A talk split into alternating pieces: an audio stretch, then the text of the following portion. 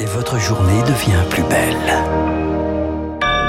Merci d'écouter Radio Classique, il est 8 heures.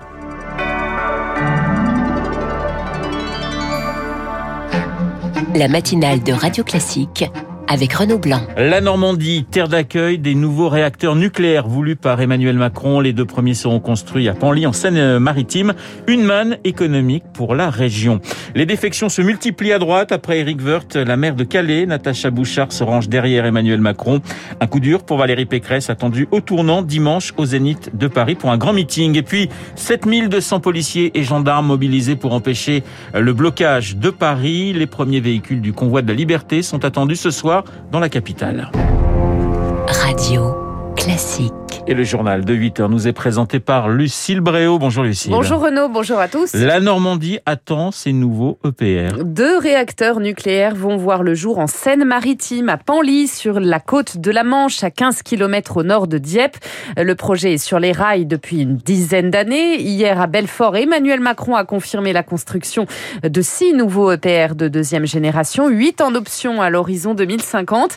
Les deux premiers devraient donc sortir de terre à Panly entre 2035 et 2037, Eric Kioch. C'est un secret de Polichinelle. Le dossier le plus avancé pour accueillir les futures centrales est celui de Panly, comme l'a déjà assuré EDF. Alors, lorsqu'Emmanuel Macron confirme la construction de nouveaux réacteurs. C'est pas une bonne nouvelle, c'est une excellente nouvelle. Patrick Boulier, président de l'agglomération Dieppe-Maritime. Ça va générer de la richesse du travail, une arrivée de personnes qualifiées qui vont contribuer à développer le territoire. On est récompensé de nos efforts. Disant que les élus, les entrepreneurs et EDF planchent sur le sujet. Et depuis l'automne, les réunions se sont multipliées. La promesse est belle, plus de 10 000 emplois, des entreprises qui feront le plein de commandes. Reste à savoir si elles pourront répondre à la demande. C'est quand même des types de métiers où il y a un turnover important. On va avoir besoin de chaudronniers, de soudeurs, dont on ne dispose pas forcément actuellement. Les TPE et PME du territoire se disent en ordre de marche, prêtes à recruter. Encore faut-il trouver des candidats. Patrice Gau, président de la commission développement économique pour le futur EPR de Panly. La formation, c'est très important. Là, on s'y prépare euh, d'arrache-pied déjà. Ça va du collège au lycée, du bac pro à l'ingénieur, dans tous les métiers. On a fait déjà beaucoup de travail là-dessus, mais il y en a encore à faire. Hein. Car la principale hantise est de revivre un Flamanville où le chantier a été maintes fois interrompu par manque de main-d'œuvre qualifiée. Et les deux réacteurs suivants devraient être installés à Gravelines, dans le Nord. Ils sont construit par paire pour réduire les coûts. Lucille Emmanuel Macron veut aussi implanter 50 parcs éoliens en mer d'ici 2050. Le chef de l'État estime que la France a pris du retard dans le domaine. Le premier parc doit entrer en service prochainement au large de Saint-Nazaire. Objectif 40 gigawatts en service d'ici 2050 avec 3500 km de côte. La France métropolitaine dispose du deuxième gisement de vent d'Europe derrière le Royaume-Uni et devant l'Allemagne. L'offshore donc plutôt que les éoliennes terrestres. Oui, coup de frein hein, sur l'éolien terrestre. Il y aura certes deux fois plus d'éoliennes en 2050 qu'aujourd'hui, mais cet objectif était prévu initialement pour 2030. Personne ne souhaite voir nos paysages abîmés par de grandes pales blanches, selon le chef de l'État. Déception pour Michel Joria, délégué général de France Énergie Éolienne. Les premiers EPR seront en 2035. Donc on a une dizaine d'années à couvrir devant nous. Et pour le coup, on se prive d'une énergie rapidement déployable à un coût compétitif et qui éviterait d'exposer les Français au choc énergétique que l'on connaît depuis l'automne dernier. Il salue à l'inverse l'ambition sur l'éolien en mer, une cinquantaine de parcs. Donc objectif très ambitieux puisque la France ne compte aujourd'hui aucun parc en activité. Le premier doit être lancé en avril, mais avec 10 ans de retard. Huit autres sont en cours, mais ils sont à chaque fois contestés, comme à Saint-Brieuc ou à Noirmoutier, contestés par les pêcheurs, inquiets de l'impact de ces parcs sur les ressources. Les annonces d'hier ne les rassurent pas, contestées aussi par certaines associations de défense de l'environnement, préoccupées par les conséquences sur la biodiversité marine déjà mal en point. Emmanuel Macron promet de son côté de réunir et d'associer tous les acteurs de la mer. Emmanuel Macron qui sera aujourd'hui à Brest pour le dernier jour du One Ocean Summit. Une vingtaine de chefs d'État et de gouvernement sont attendus. Le président de la République, pas encore officiellement candidat, qui engrange un soutien de plus ce matin, celui de la maire Les Républicains de Calais, Natacha Bouchard. Elle souhaite qu'il soit réélu pour un second mandat. Et oui, les défections se multiplient avant le meeting de Valérie Pécresse dimanche au Zénith de Paris. Il y a d'abord eu celle d'Éric Woerth mercredi, puis les propos peu amènes de Rachida Dati hier, qualifiant son directeur de campagne de loser et ce visiblement sévère en privé de Nicolas Sarkozy rapporté dans la presse. À tous ceux qui partent, la candidate propose propose le prix de la trahison politique. Dimanche, devant 7000 de ses partisans, elle va tenter de sortir de cette séquence négative, Augustin Lefebvre. C'est maintenant ou jamais. Au Zénith ce dimanche, Valérie va devoir se révéler, explique son entourage. Laisser derrière elle cette image de candidate froide ou guindée. Tout est prévu pour accompagner la mue. Ce meeting ne ressemblera à aucun autre. L'équipe de campagne promet une salle aménagée de manière audacieuse, un disque jockey pour mettre de l'ambiance. Valérie Pécresse sera la seule à prendre la parole sur scène. Sur le fond, elle devrait parler d'elle, de sa vision de la France, loin du catalogue de propositions. Bref, officiellement, tout est prêt pour passer à une nouvelle phase de la campagne. Mais un élément pourrait gâcher la fête. Nicolas Sarkozy, l'ex-président, figure tutélaire de la droite, ne sera pas là dimanche. Pas de signe de soutien prévu pour l'instant. Alors Valérie Pécresse va le voir aujourd'hui en espérant un rapprochement.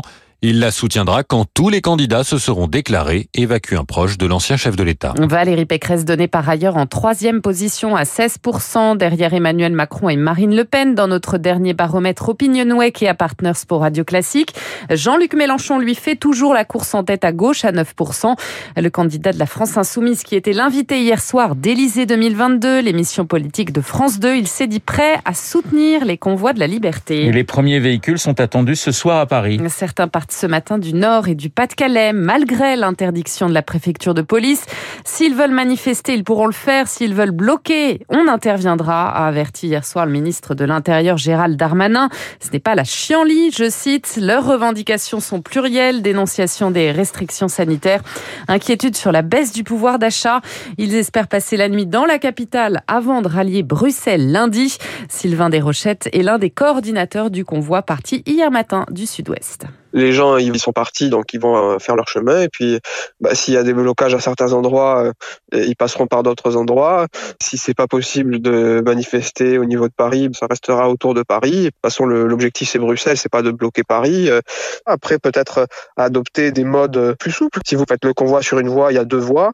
Vous pouvez très bien manifester pacifiquement sans bloquer la circulation. De toute façon la mobilisation sur les réseaux c'est déjà une victoire en soi. Mais ce qui est dommage c'est que le gouvernement décide de répondre par la force plutôt que par le dialogue. Et quand on montre les muscles, c'est que sur le plan intellectuel, on a déjà perdu. Quoi. Et au Canada, où le mouvement est né, cela fait 14 jours maintenant que les axes frontaliers majeurs sont bloqués. Washington demande ce matin au Premier ministre Justin Trudeau d'intervenir contre les blocages en employant les pouvoirs fédéraux. Vous écoutez Radio Classique, il est 8h07. Joe Biden presse les Américains de quitter l'Ukraine, Et ce, dès maintenant, en raison d'une possible invasion russe. Le président américain prévient qu'il n'enverra pas de soldats évacués des concitoyens qui seraient restés. Il s'exprimait sur la chaîne NBC.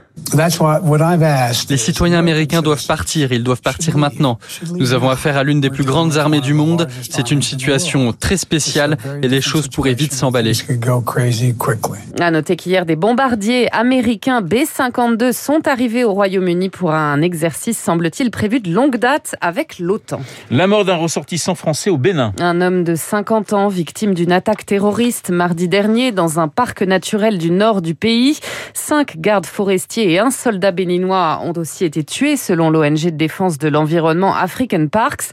Le Bénin a longtemps été considéré comme un havre de paix dans la région, mais l'étau djihadiste se resserre selon André Bourgeot, anthropologue et directeur de recherche émérite au CNRS. Depuis deux ou trois mois, il y a déjà eu des petites attaques qui étaient significatives. Maintenant, ça a pris une proportion euh, beaucoup plus grande qu'auparavant. Ça s'inscrit aussi dans un contexte de turbulence politique qui touche l'ensemble de l'Afrique de l'Ouest, avec les quatre coups d'État militaires qui se sont développés en l'espace d'à peu près un an. À partir du moment où vous avez en face de vous des gens qui sont mobiles et qui sont en brousse, alors que les armées nationales sont essentiellement en ville, ceux qui sont en brousse avec des motos qui interviennent, il faut un coup de kamikaze, ils marquent des points sans arrêt. Une propos recueilli par Rémi Vallès. Un appel à témoins lancé pour retrouver un policier suspecté d'avoir tué sa compagne à Paris fin janvier.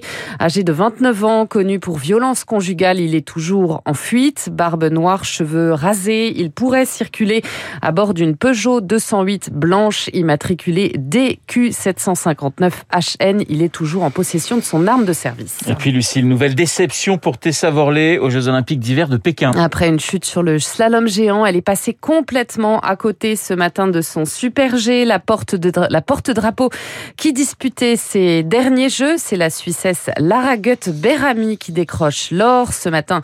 On suit le biathlon avec le sprint femme à 10h et à l'instant le ski de fond avec le début du 15 km chez les hommes. Trois Français sont en lice. Et puis ce coup de tonnerre Renault du côté du patinage artistique. La russe Kamila Valieva, favorite à 15 ans seulement pour l'or olympique, a bien été testée positive au dopage. C'était fin décembre, juste avant le début des JO. Sa participation à la compétition est suspendue à une décision du tribunal arbitral du sport. Le comité olympique russe, lui, estime ce matin qu'elle a le droit de concourir et qu'il n'y a aucune raison d'annuler la médaille d'or déjà obtenue en équipe. Voilà, positive au dopage, pas positive au Covid, parce que c'est vrai qu'on s'y perd un peu. Merci Lucille, on vous retrouve à 9h pour un prochain point d'actualité. Dans un instant, mon invité, Georges Fenech, ex-magistrat et ancien député du Rhône, et puis l'édito politique signé Guillaume Tabar.